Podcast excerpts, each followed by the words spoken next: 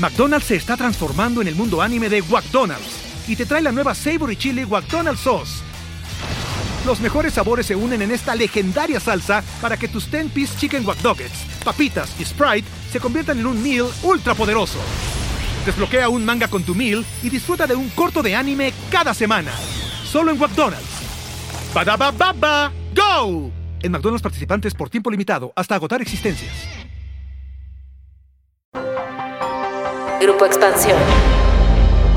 Una nueva disputa entre el Ejecutivo Federal y el Poder Judicial han sacado a las calles a centenares de trabajadores de juzgados, salas especializadas o magistraturas en el país. Para Morena y sus aliados, el dictamen avalado este martes por la Cámara de Diputados para extinguir 13 de 14 fideicomisos y reasignar 15 mil millones de pesos contenidos en ellos, busca acabar con los excesos y privilegios que tiene el Poder Judicial. Del lado de la oposición, la medida se ha calificado como una venganza y se ha acusado de trastocar la autonomía de este poder que se encuentra muy confrontado con el presidente Andrés Manuel López Obrador. Pero en la pista de los trabajadores se han encendido las alertas y se ha llamado a un paro nacional el 24 de octubre, pues aseguran que la propuesta que ya fue turnada al Senado no afecta a magistrados y ministros como se justifica, sino a los más de 50 mil empleados en sus derechos laborales. Pero, ¿qué pasa con esos fideicomisos? ¿Es legal o no tenerlos? ¿Hasta dónde llegará la medida? De esto vamos a platicar hoy en política y otros datos. Política y otros datos. Segunda temporada. La vida pública a debate. Política y otros datos. Buen jueves, bienvenidos a Política y otros datos. Soy María Ibarra, editora política de Expansión. Hoy es 19 de octubre del 2023 y ya saben que los queremos harto por compartir unos minutos de su tiempo con nosotros. Quiero saludar a Gustavo Pérez y a Tim Medina que nos escuchan desde Tabasco y Veracruz y por supuesto darle la bienvenida a Viri Ríos y Carlos Lobo Regidor. ¿Cómo están? Buen jueves. Hola, hola, ¿cómo están? Feliz jueves de política y otros datos. Ya se la saben, por favor, pónganos palomitas, pulgares para arriba, puntitos y déjenos comentarios en la sección que ya habilitó Spotify. Nos encanta leerlos, siempre estamos muy pendientes y muchas gracias por acompañarnos en este nuevo episodio. Hola, hola, ¿qué tal? Feliz jueves de política y otros datos y yo les quiero mandar cariño también a las personas que nos escuchan desde Apple. Sí los queremos, sí los escuchamos, sí los vemos y muchas gracias por seguirnos también.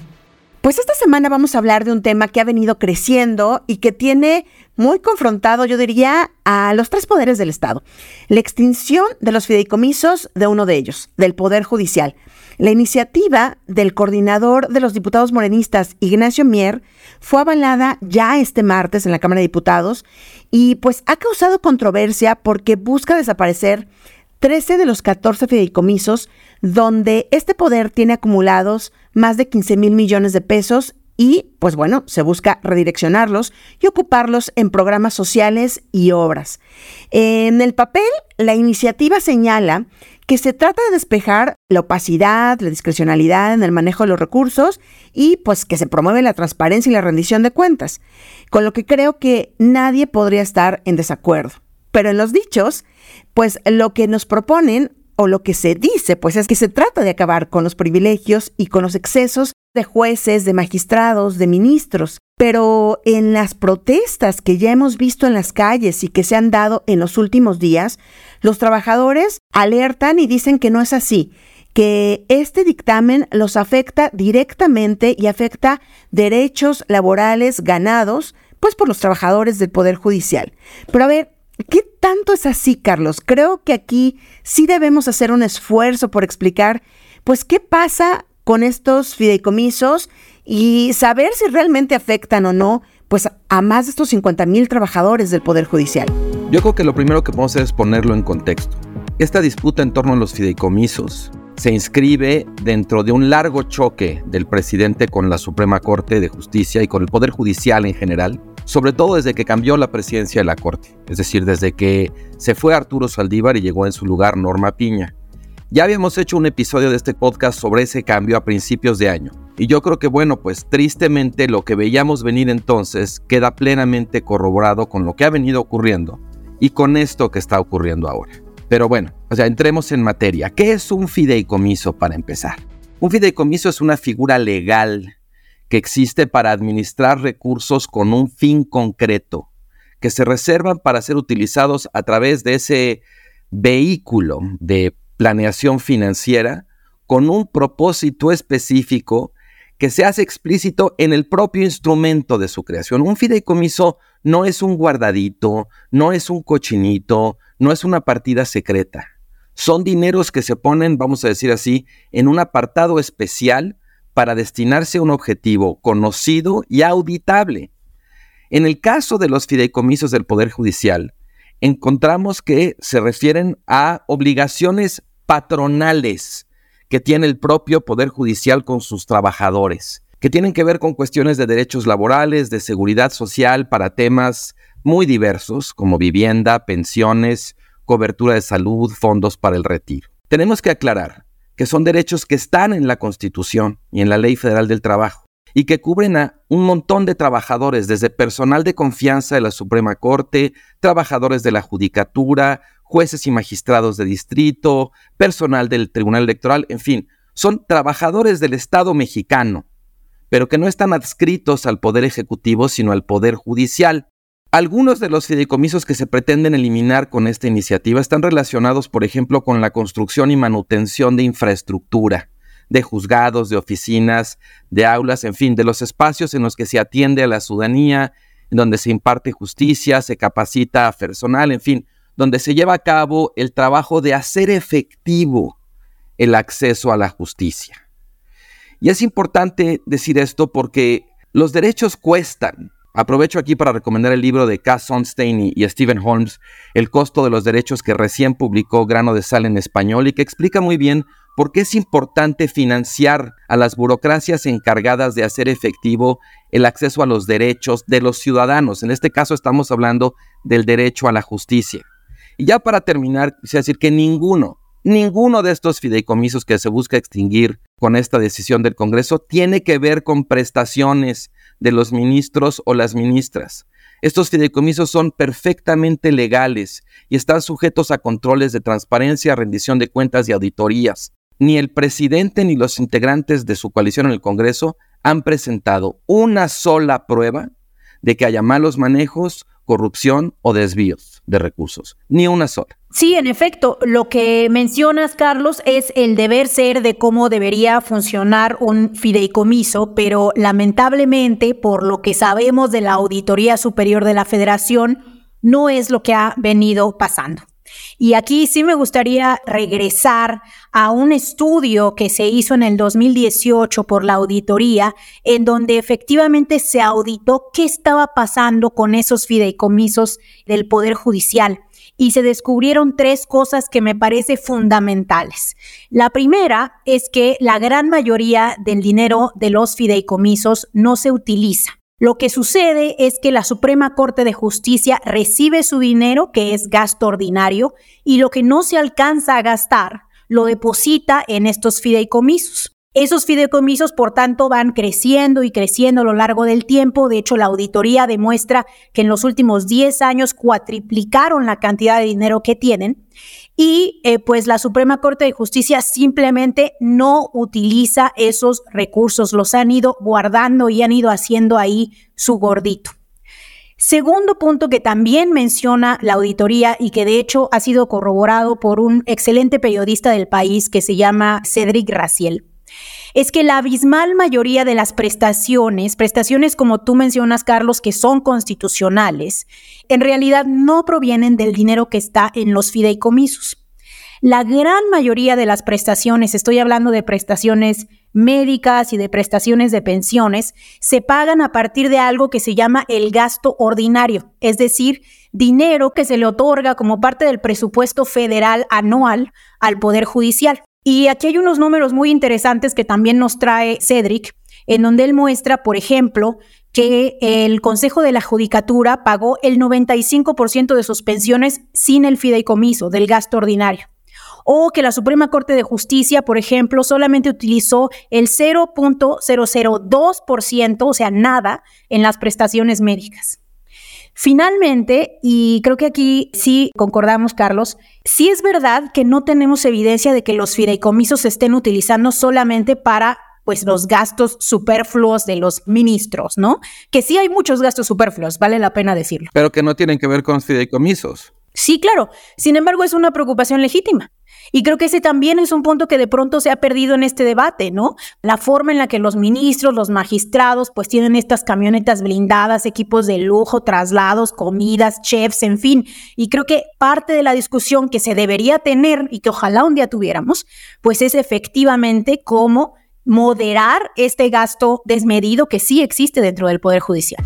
a mí me parece justo que en esta nueva confrontación entre el Poder Judicial y el Poder Ejecutivo, y por supuesto también legislativo, porque es una iniciativa que se presenta ahí por parte de un miembro connotado de Morena, me parece que justo lo que dices, Viri, no se permite ver más allá por nuevamente la polarización que existe en la propuesta.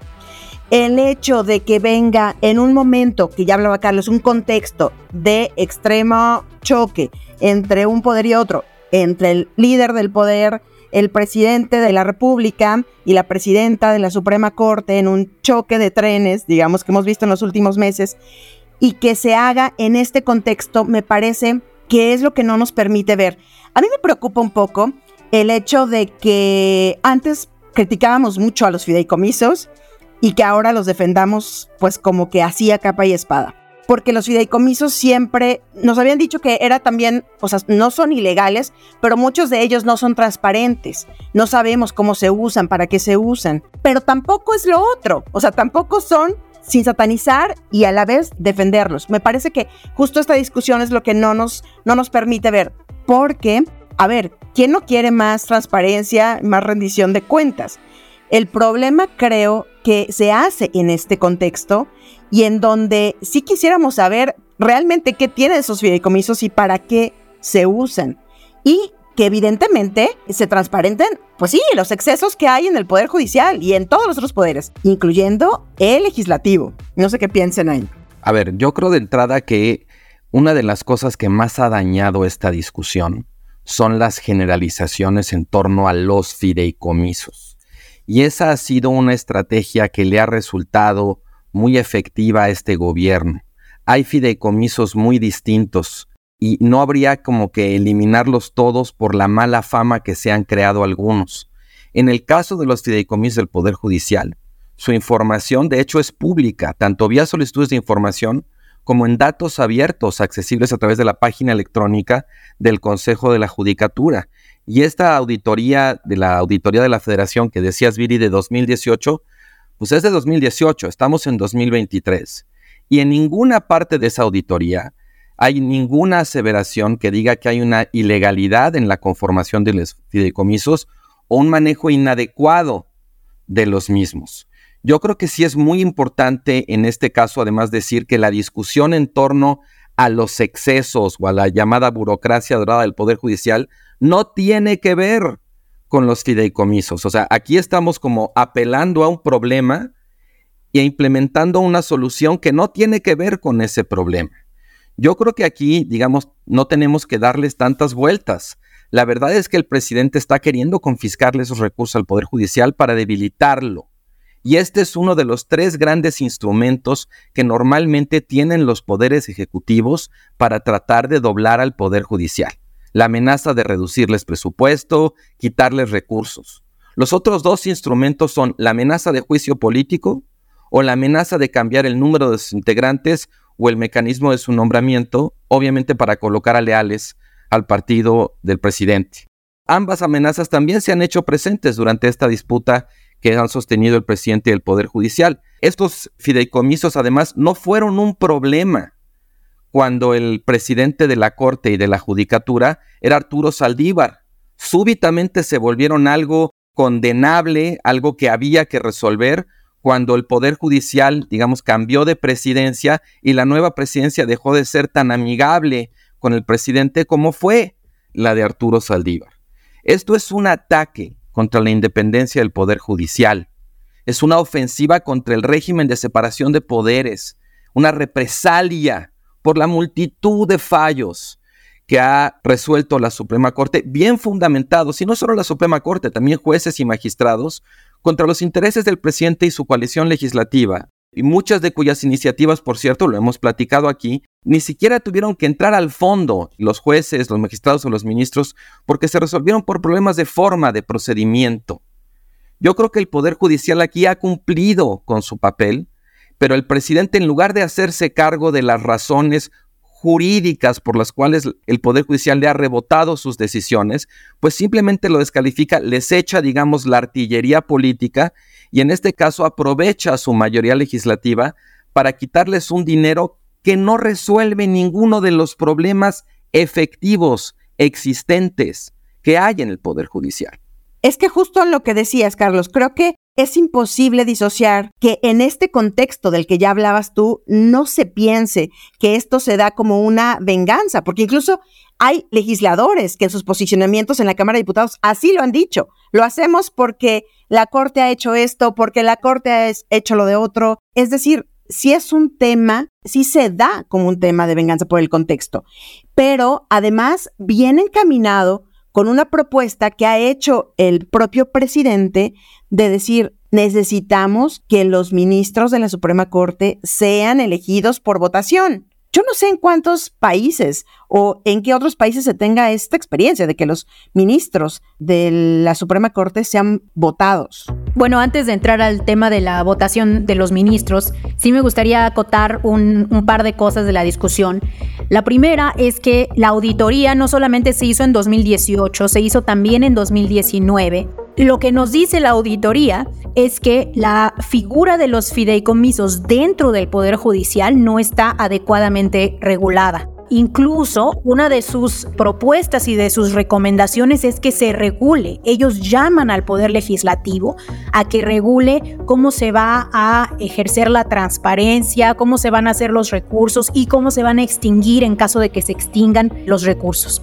De hecho, para abonar a lo que tú estás diciendo, la propuesta de Mier lo que dice es que la ley orgánica del Poder Judicial solo reconoce uno de los 14 fideicomisos. Es correcto. Es decir, él dice, solo uno es legal, otros 13 no están contemplados en los ordenamientos y por eso es que solo uno, que es el que tiene mm, algo así como de más de 6 mil millones de pesos, que es un apoyo a la Administración de Justicia, es el que no se extinguiría. Así por eso se deja, ¿no? Así es. Ahora, yo no estoy de acuerdo con que se extingan todos los fideicomisos. De hecho, me parece que Carlos sí tiene un punto cuando dice que ha habido una falta de detalle en la discusión, pero esa falta de detalle no se ha dado solamente desde el bando de Morena y del presidente, también se ha dado desde el Poder Judicial.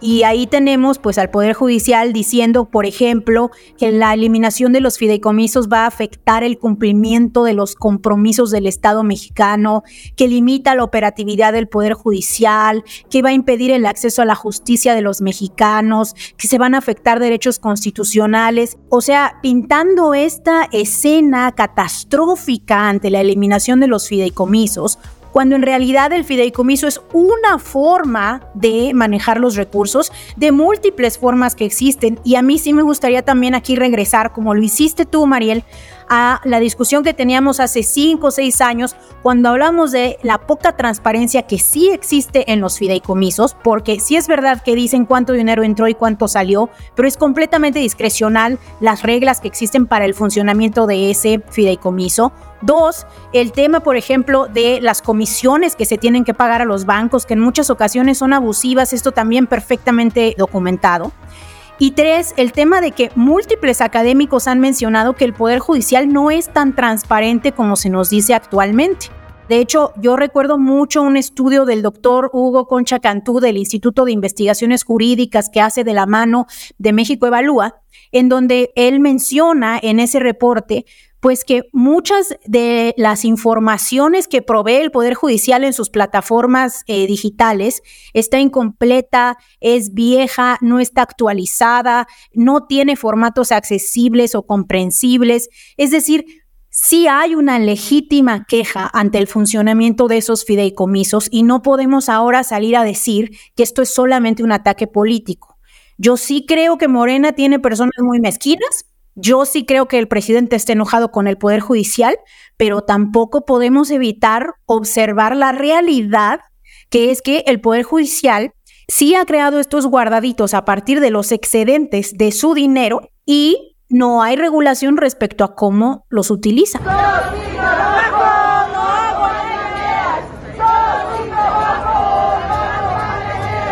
Yo creo que tampoco podemos dejar de lado a estos miles de trabajadores, eh, no los ministros, no los magistrados, no los jueces, los miles de trabajadores del Poder Judicial que también están reaccionando a esto y que sí se sienten preocupados por lo que está pasando. Yo no sé qué tanta información tengan ellos de sus propios fideicomisos, o sea, los fideicomisos en donde se estarían afectando derechos laborales y pues derechos adquiridos o conquistas laborales que se tienen por parte de sus sindicatos. Yo creo que aquí lo que está faltando es realmente también tener muchísima más información para que también todos esos miles de trabajadores pues estén pues seguros de lo que va a suceder si es que realmente también pues les pueden afectar a sus retiros, a sus pensiones, a la vivienda, a la cobertura de salud, a los gastos médicos, como lo han dicho también por parte del Poder Judicial, ¿no? A ver, yo, yo creo que sí es importante tener claridad de que no es cierto que el Poder Judicial de la Federación transfiera digamos, los recursos de sus ejercicios a los fideicomisos. Esos recursos cuando los hay se reintegran a la tesorería y eso es perfectamente, digamos, comprobable. Yo creo que en efecto los fideicomisos, así en general como una figura abstracta, tienen mala reputación, pero no todos, la verdad, este, son tan arbitrarios o tan opacos. Yo creo que en este caso, si hay un déficit en la norma, en la regulación, lo que procedería sería regularlos, no desaparecerlos, sobre todo, digamos, a vida cuenta de que, pues como estamos aquí diciendo, estos fideicomisos no son ilegales, no son privilegios y no son guardaditos. Me parece a mí muy normal que los trabajadores del Poder Judicial, esto es importante también decirlo, no es nada más la Suprema Corte, es todo el Poder Judicial, incluidos trabajadores del Tribunal Electoral, por cierto, hayan salido pues a protestar por esta medida que desde luego que... De hecho, el grueso de los trabajadores es de la judicatura, ¿no? Ahí es donde está el grueso de la Judicatura Federal. Entonces, bueno, pues también eh, a mí me parece como que habría que hacerlo con lupa y habría, quizás sobre todo, habría que tener un diálogo con los afectados en lugar de llegar con el machete y simplemente cortar sin evidencia, sin deliberación y sin tomar en cuenta los intereses de los afectados. Hay mucha arbitrariedad en este, en este gesto, que bueno, pues sí, Morena tiene la mayoría, pero pues con razón están reaccionando los trabajadores como están reaccionando. Dicen, por ejemplo, este, vamos a hacer un paro. O sea, pues si se van de vacaciones, no sé cuánto tiempo, si no trabajan, se tardan. Hay miles de personas que tienen 10 años sin sentencia. Ahora, para volver a tu pregunta, Mariel, sobre el famoso plan C y que el presidente también en un acto que es ilegal ha estado pidiendo el voto completo para Morena con el fin de tener mayoría constitucional y poder hacer una reforma que obligue a que el nombramiento de los ministros de la Corte sea directamente, eh, digamos, vía una votación. Habría que decir que esto es una absoluta anomalía. El único país en todo el mundo que elige a sus jueces constitucionales vía una elección es Bolivia, y eso ha sido un desastre.